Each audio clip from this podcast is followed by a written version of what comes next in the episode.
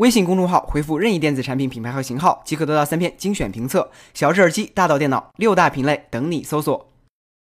在运动相机品牌里，GoPro 是当之无愧的领军人物。但因为迟迟没有推出新产品，GoPro 在过去这段时间里淡出了我们的视野。不过就在今天凌晨，他们总算召开了新品发布会，推出了三个较为重磅的新品。首先是传闻了一年多的 Karma 无人机，它的设计和之前的消息基本一致，体积小巧，可以轻易的装进小型的背包，需要配合 GoPro 相机来进行拍摄。此外，Karma 还附带一个用于手持或者固定在汽车上的支架，有点像大疆的 Osmo。GoPro 表示，Karma 只要拿出盒子就能使用，操控也像电子游戏机手柄加上触控屏幕，不需要额外的手机或者平板就能看到无人机的拍摄情况。这套产品的售价为六千四百九十八元，但这是不包含 GoPro 相机的价格。GoPro 本次还推出了两款全新的运动相机，分别为 Hero 5 Black 和 Session。新产品加入了十米防水特性，支持 4K 三十帧每秒视频拍摄，而且具备云控制和云端备份的功能。两款产品将于十月二号在国内天猫和京东开启预售，售价分别为两千九百九十八元和两千三百九十八元。过去三个财季，GoPro 都在持续的亏损，这次新品的发布能否改善他们的业绩表现，好像跟我们没什么关系。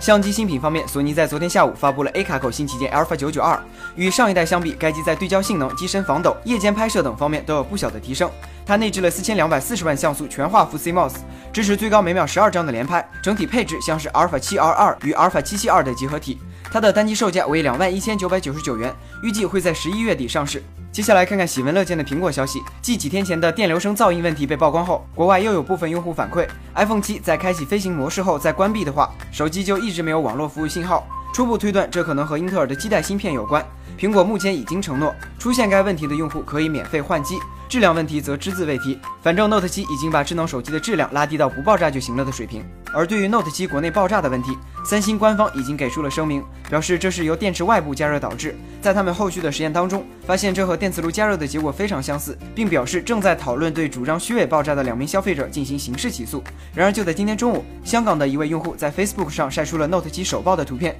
而且附上了一段视频。不知道这位用户买的是哪个牌子的微波炉？其他新品方面，Google 今天正式宣布，将于十月四号在美国旧金山召开新品发布会，届时全新的 Pixel 手机将有望亮相。而 HTC 则是推出了两款 Desire 系列的新机，型号分别为 Desire 十 Pro 和十 Lifestyle。硬件方面，Pro 版使用了5.5英寸 1080p 屏幕，配合联发科 P10 处理器，确定了它的中低端定位。Lifestyle 版则是使用了5.5英寸 720p 屏幕，配合骁龙400处理器，确定了它的过气定位。而且 Pro Desire 还是 HTC 首款取消了耳机接口的产品，售价估计会超过两千五百元。简单点说，就是没有苹果的命，得了苹果的病。